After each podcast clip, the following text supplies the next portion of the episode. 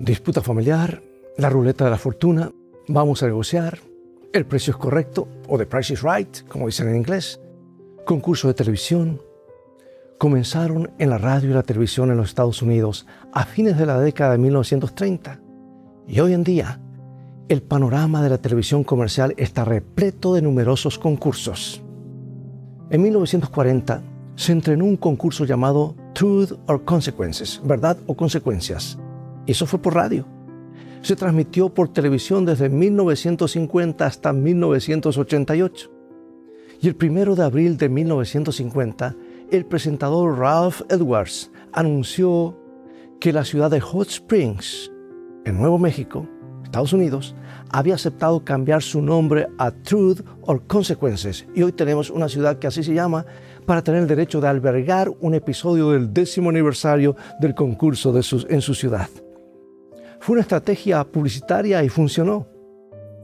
Todavía estamos hablando de ello más de 70 años después, eh, décadas después de que el programa dejara de producirse.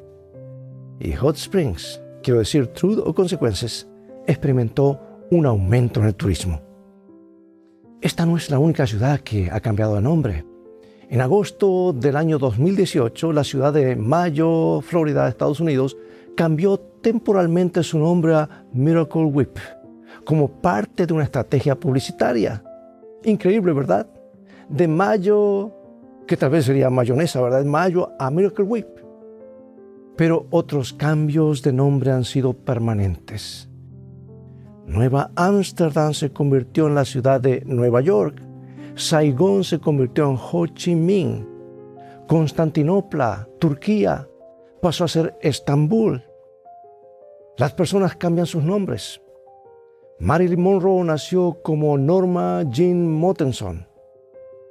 El músico Elton John nació como Reginald Dwight. El actor John Wayne tenía el nombre de nacimiento Marion Morrison. El boxeador Cassius Clay cambió su nombre a Muhammad Ali. Y el jugador de baloncesto Lou Alcindor se convirtió en Karen Abdul Jabbar.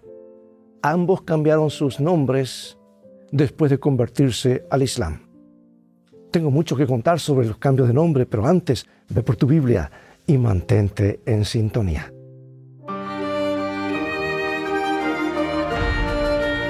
Escrito está, declara el mensaje final de Dios para nuestro tiempo, presentando al Cristo viviente como la respuesta a nuestras más profundas necesidades.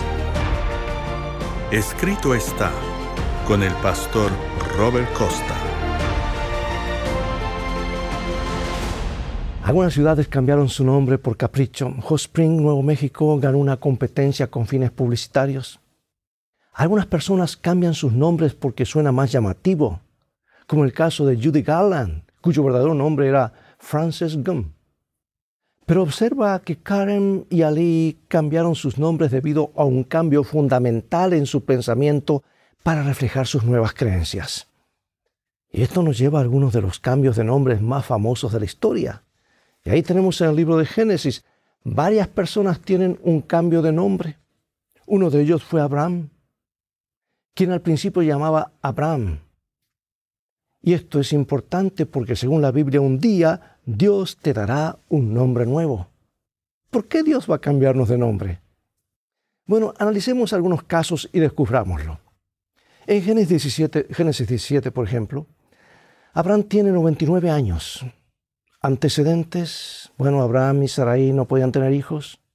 Abraham intentó ayudar a Dios en lo que sin duda era una situación difícil, humanamente hablando.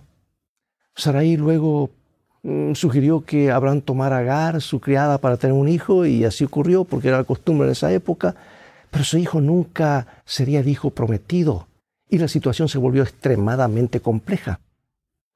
Uno esperaría que Abraham aprendiera la lección, y evidentemente lo hizo. Dios renovó su pacto con Abraham diciéndole, y pondré mi pacto entre mí y ti, y te multiplicaré en gran manera. Y continuó diciendo, y no se llamará más tu nombre Abraham, sino tu nombre será Abraham, porque te he puesto por padre de muchedumbre de gentes. su nombre cambió de Abraham a Abraham. Abraham probablemente significa algo muy parecido a Padre enaltecido. Y aunque no es fácil saber el significado preciso de Abraham, es muy probable que sea algo parecido a Padre de multitudes. Así que ahí tienes lo que sucedió. La experiencia de Abraham cambió y Dios lo simbolizó cambiando su nombre. Hubo un cambio de dirección que siguió un cambio de corazón y entonces Dios cambió su nombre. Veamos otro caso donde esto sucedió. Hay varios en la Biblia. El hijo de Abraham fue Isaac. La esposa de Isaac, Rebeca. Era estéril, pero en respuesta a la oración, Rebeca quedó embarazada de gemelos, Jacob y Esaú. Esaú nació primero, Jacob segundo, sosteniendo el talón de Saúl al nacer. La historia es muy conocida. Esaú como el primogénito tenía el derecho a la primogenitura, o sea, ciertas responsabilidades y privilegios, que incluía una ventaja financiera junto con el liderazgo espiritual en la familia. Y Jacob aprovechó la extrema hambre de Saúl un día y Saúl le vendió la primogenitura a cambio de un plato de comida. Y Saúl básicamente dijo, me voy a morir de hambre, así que la primogenitura no me sirve para nada. Esa fue una comida costosa y fue una artimaña deshonesta de parte de Jacob. Además demostró una absoluta falta de fe en Dios. Jacob ya sabía que la primogenitura y todo lo que venía con ella serían suyos. Dios le había dicho a su madre, a su madre Rebeca, lo que está en Génesis capítulo 25, que el mayor servirá al menor. No había necesidad de que Jacob hiciera mal a su hermano, pero lo hizo de todos modos. Ahora, además de eso, Jacob y su madre Rebeca idearon un elaborado plan para engañar al padre del muchacho, a Isaac. Era un anciano con una salud deteriorada y mala visión y lo engañaron para que bendijera a Jacob cuando Isaac creía que estaba bendiciendo a Esaú. E Isaac estaba decepcionado por haber sido engañado.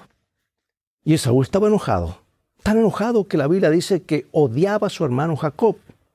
Y Rebeca le aconsejó a Jacob, que huyera por su vida, y así lo hizo viajando cientos de kilómetros y kilómetros hacia el hogar de su tío Labán. Ahora Abraham ocupa, ocupaba un lugar muy especial en el mundo. Fue llamado no solo padre de muchas naciones, sino progenitor del Mesías. El Mesías sería su descendiente. Jesús sería su descendiente. Y Abraham necesitaba un cambio de corazón y lo experimentó. Y Dios señaló ese cambio de corazón al darle un nombre nuevo. Ahora, Aquí está su nieto, un completo, por decir así, sinvergüenza, un estafador, engañando a su hermano gemelo, engañando a su propio padre enfermo, robando el título de propiedad, etc. Sin embargo, Dios no renunció a él. Le dio a Jacob la hermosa visión de una escalera que conecta la tierra con el cielo. Dios prosperó a Jacob cuando Labán intentó engañarlo. Y luego cuando Jacob se enteró de que su hermano Esaú se dirigía hacia él, clamó a Dios. Creía que estaba en una situación difícil. Y luego sucedió algo interesante. La Biblia dice en Génesis 32, luchó con él un varón hasta que rayaba el alba. Este era Cristo preencarnado luchando con Jacob. El libro describe que Jacob dice lloró y rogó, y le rogó. Le rogó porque Jacob luchó con el ángel durante toda la noche. Y el ángel le dijo, déjame porque ya raya el alba.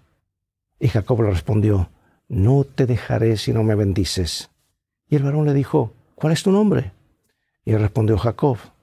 Y el varón le dijo, no se dirá más tu nombre Jacob, sino Israel, porque has luchado con Dios y con los hombres y has vencido.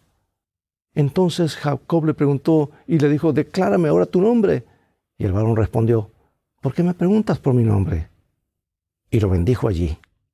Y llamó Jacob el nombre de aquel lugar Peniel, porque dijo, vi a Dios cara a cara y fue librada mi alma. Dios cambió el nombre de Jacob esa noche. Ahora, ¿por qué lo haría? ¿Y cómo es relevante eso para ti y para mí? Bueno, te lo diré en unos instantes.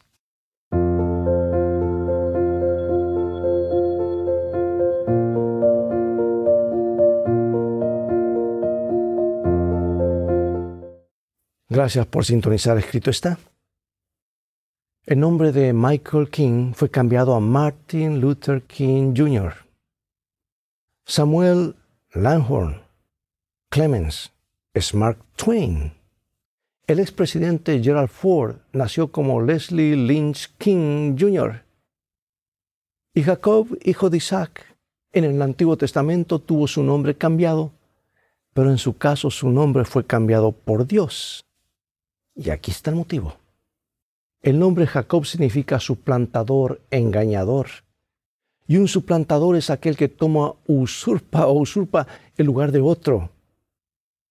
Israel significa el que lucha o eh, Dios lucha o aquel que lucha con Dios. El nombre de Martin Luther King Jr. fue cambiado a de Michael King después de que su padre viajó a Alemania y aprendió sobre Martin Luther. El expresidente Ford fue adoptado cuando era niño y su nombre fue cambiado entonces. Samuel Clemens escribía bajo el seudónimo de Mark Twain porque, bueno, no lo sé, y Samuel Clemens me parece un buen nombre de autor, ciertamente. Tal vez pensó que no era tan pegadizo como Mark Twain. Pero el nombre de Jacob fue cambiado a Israel por razones muy diferentes. Después de todos los errores, juicios equivocados y malas acciones de las que Jacob fue responsable, llegó un punto en su vida donde se arrepintió sinceramente. Y como prueba de que había sido perdonado, su nombre fue cambiado de uno que era un recordatorio de su pecado a otro que conmemoraba su victoria. Jacob era un su nombre nuevo. Y era un hombre nuevo. Era un hombre de Dios. Había pasado por un tiempo de prueba y en cierto grado de purificación, y Dios lo reconoció cambiando su nombre a Israel. Los hijos de Israel eran literalmente los hijos de Jacob, los descendientes de Jacob. Y Jacob tuvo un cambio de corazón tan notable, tan impactante que Dios cambió su nombre para reconocer que el hombre con el nuevo nombre también tenía un corazón nuevo. Vamos a ver el libro de Apocalipsis, que Dios quiere darte también un, nombre nuevo, porque eso es muy significativo, un nombre nuevo. La esposa de Abraham, Sarai, también recibió un nombre nuevo. Ese nombre fue Sara. Y este cambio de nombre fue una señal del pacto que Dios había establecido, una señal de que la promesa vendría a través de Sara, dice el libro de Génesis.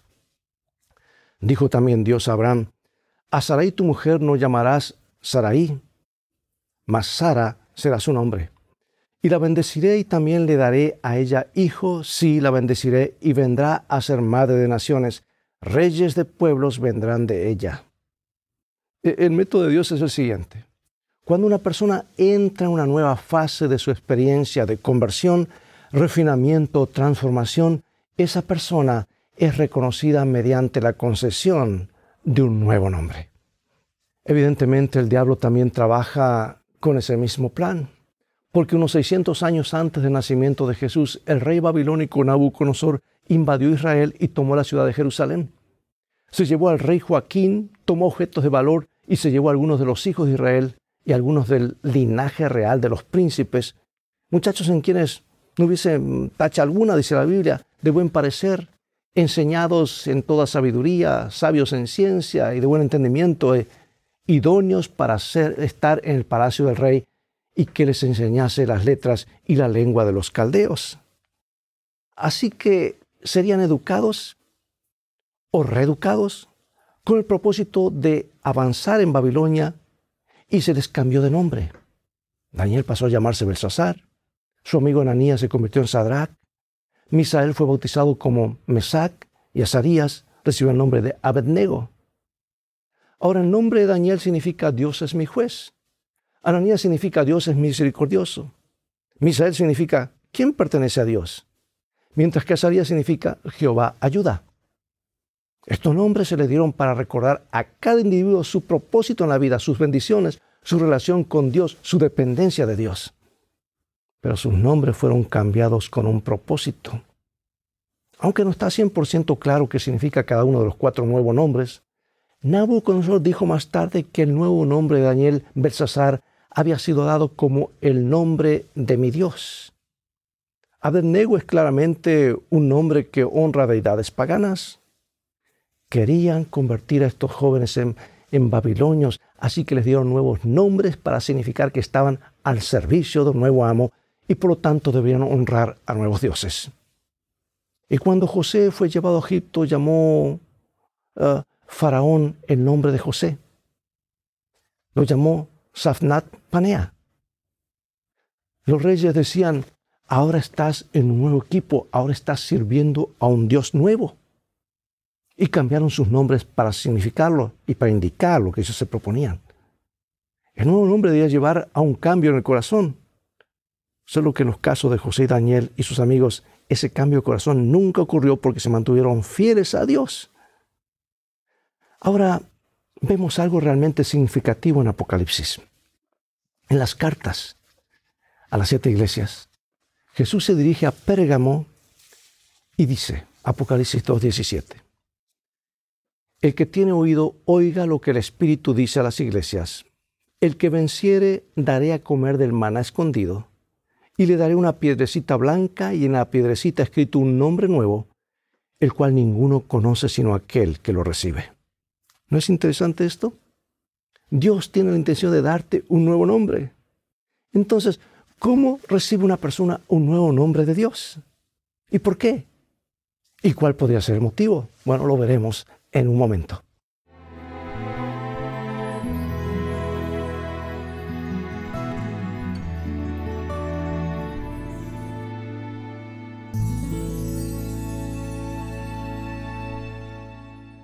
Thomas Mapotter IV es el nombre de nacimiento del actor Tom Cruise.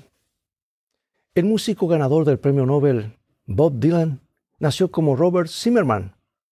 Y el hermano de Andrés, en el Nuevo Testamento, que caminó sobre el agua, negó a Jesús y una vez atrapó un pez con una moneda de oro en la boca, era conocido como Simón hasta que Jesús le dio el nombre de Pedro, que significa piedra o piedrecitas podríamos decir roca, excepto que Jesús hizo la distinción entre Pedro y él mismo a decir en San Mateo 16, 18, tú eres Pedro, o sea, piedra, y sobre esta roca, refiriéndose a él mismo, a Jesús, edificaré mi iglesia. Jesús es la gran roca, esa roca inamovible. En cambio, Pedro era conocido como una roquita, una piedrecita, esas movibles. Pero ahora Simón tiene por sobrenombre Pedro para decir algo acerca de su carácter. Porque sería firme, pero no sería la versión final. Es como si Jesús estuviese diciendo, Simón, serás importante, fundamental para la iglesia, tendrás cualidades, pero recuerda que eres pequeño, una piedra. Recuerda que no eres el peñasco, no eres el peñón de Gibraltar. Y fue cuando Pedro olvidó que era pequeño y no grande que falló. Nunca te negaré, le dijo Jesús y luego lo negó tres veces en la noche antes que Jesús fuera crucificado.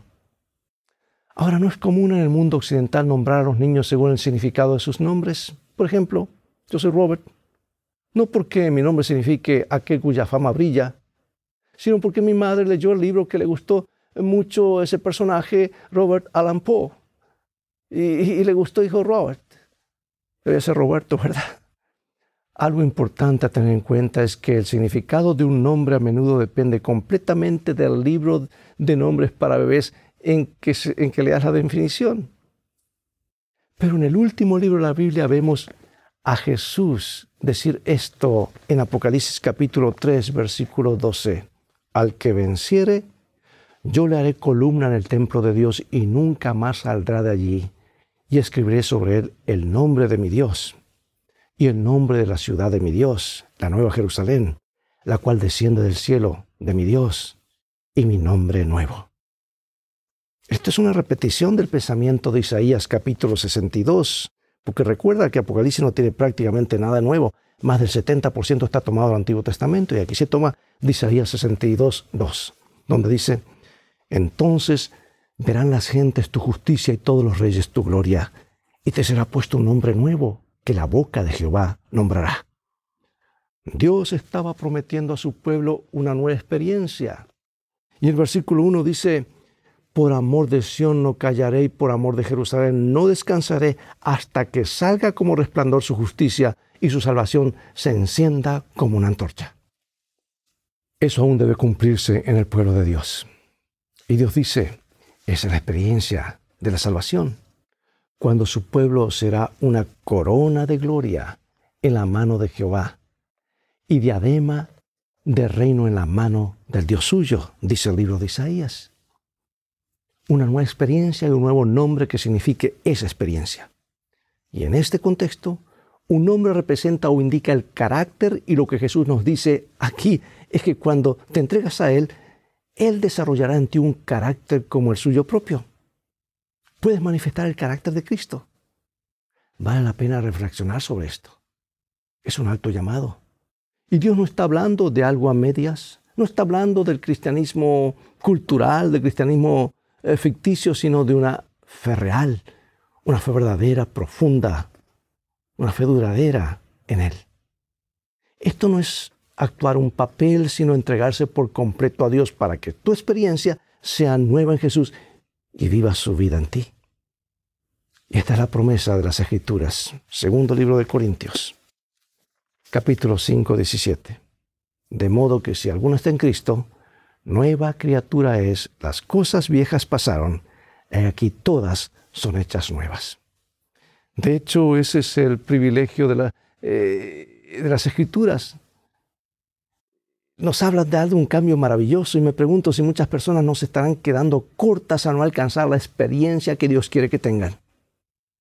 No están en la iglesia cuando podrían estarlo, no leen la Biblia, no comparten su fe, no experimentan una vida de oración significativa, simplemente no aprovechan todo lo que Dios les quiere dar. Y esta es una experiencia que cualquier persona puede tener. Mira cómo lo expresa Dios. Ezequiel capítulo 36. Os daré corazón nuevo y pondré espíritu nuevo dentro de vosotros y quitaré de vuestra carne el corazón de piedra y os daré un corazón de carne y pondré dentro de vosotros mi espíritu, y haré que andéis en mis estatutos, y guardéis mis preceptos, y los pongáis por obra. Bueno, esto es lo que Dios hace en la vida de una persona. Dice, os daré un corazón nuevo, pondré un espíritu nuevo en vosotros, quitaré de vuestro corazón de piedra, os daré un corazón de carne, pondré mi espíritu dentro de vosotros. Dios quiere trabajar en tu vida de manera fundamental para que tengas un nuevo carácter. El cristianismo no es simplemente aprender a vivir siguiendo un nuevo conjunto de reglas. Es un cambio de corazón, un cambio de mente. Es un cambio de carácter. Dios no quiere que vivas en este mundo atado a la persona que solías ser. Él quiere que seas libre de esa antigua vida, libre de los viejos hábitos negativos, libre de las personas y los procesos de pensamiento que te arrastran hacia abajo. Dios quiere que seas libre de todo eso. En los días de Pablo había creyentes que insistían en que todos deberían seguir las creencias judías que quedaron obsoletas cuando Jesús murió en la cruz, las fiestas ceremoniales y demás. Pero Pablo escribió a los Gálatas lo siguiente, porque en Cristo Jesús ni la circuncisión vale nada, ni la incircuncisión, sino una nueva creación. Jesús habló con un hombre llamado Nicodemo y le dijo, es necesario nacer de nuevo. Y eso es lo que Dios puede hacer en tu vida cuando abres tu corazón a Él. Entonces, ¿cuál será ese nombre nuevo que Dios promete darte? Bueno, no podemos saberlo con certeza, pero sin duda será un nombre con el que estarás contento. Lo más probable es que esté adaptado para ajustarse a tu experiencia y tu carácter. Es una de esas cosas que tendremos que esperar hasta que el cielo, hasta llegar al cielo para descubrir. Pero en esta vida puedes tener la experiencia de fe que Dios quiere que tengas. Puedes vivir con integridad, puedes vivir con la cabeza en alto. La vida vieja no tiene que definirte. Y la persona que eras puede ser solo eso, la persona que eras. Como cuando Pablo escribió a los Corintios y dijo, y esto erais algunos de vosotros. ¿Notas eso? Eso erais algunos de vosotros.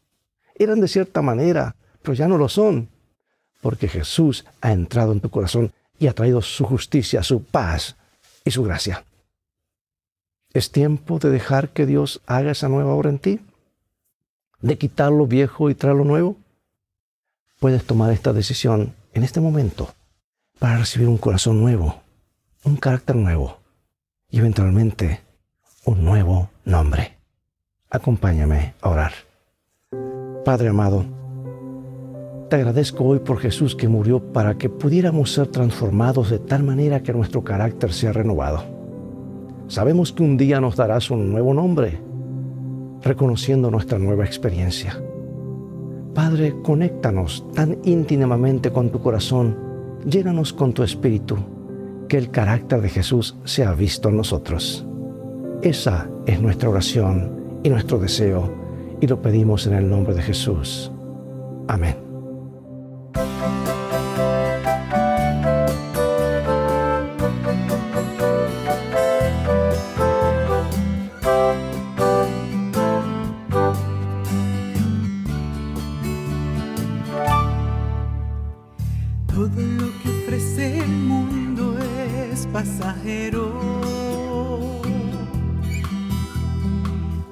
Fama y galardones no los quiero.